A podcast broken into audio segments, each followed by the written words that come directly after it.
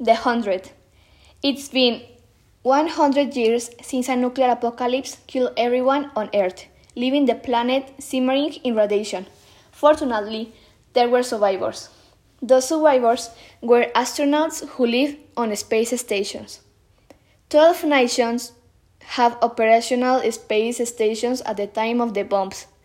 There is now only the Ark, one station forged from the many.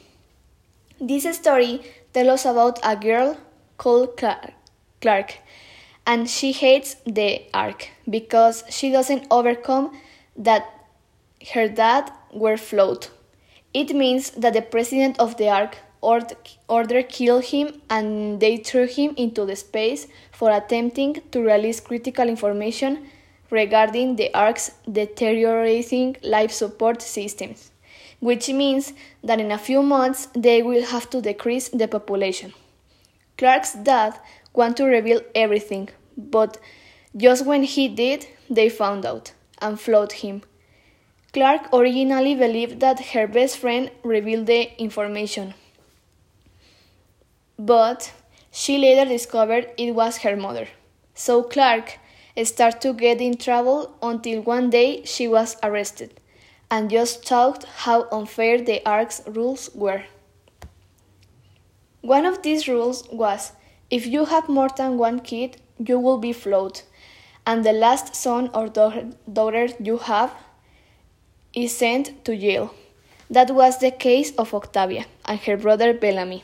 Because Octavia was an illegal second child, she had to be kept hidden for 18 years, and one day they discovered her and she was arrested and she did not see her brother Bellamy again. In her in her cell one day she heard that the government decided to send 100, 100 people to Earth, but those 100 were juvenile detainees. The, the child parents pro protest the government justified itself by saying that their crimes had made them expendable. Days later, the hundred were sent to Earth, counting Clarke and Octavia. The hundred arrived and they were surprised because it was the first time that they saw the grass, the sky, the clouds, and animals. Only that the animals had something peculiar. They mutated by radiation.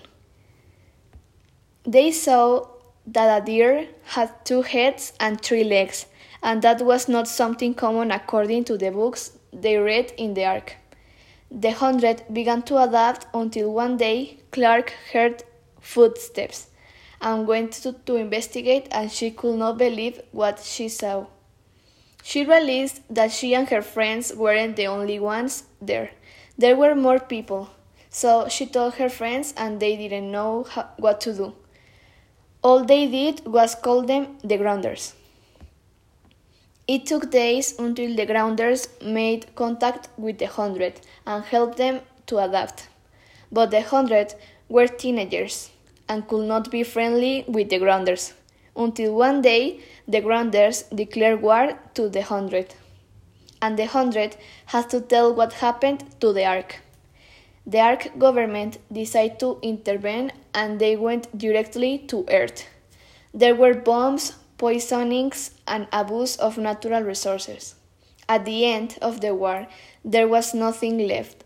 There was only dead animals, burned forests, and the water of the rivers was no longer drinkable. Then Clarke just said, I can't believe we have not been here even two weeks and we have already done with the resources of this part of the earth, and revealed to the inhabitants of the ark what his father could not do. She told them that they could not live any longer in the ark because there is no more oxygen. Their only option was the, uh, the earth, only that it was no longer an option because they finished with the resources. Meanwhile, the Ark was searching a place with the, with the same resources like the place they destroyed. The hundred and the inhabitants of the Ark returned to space, but there was a big problem.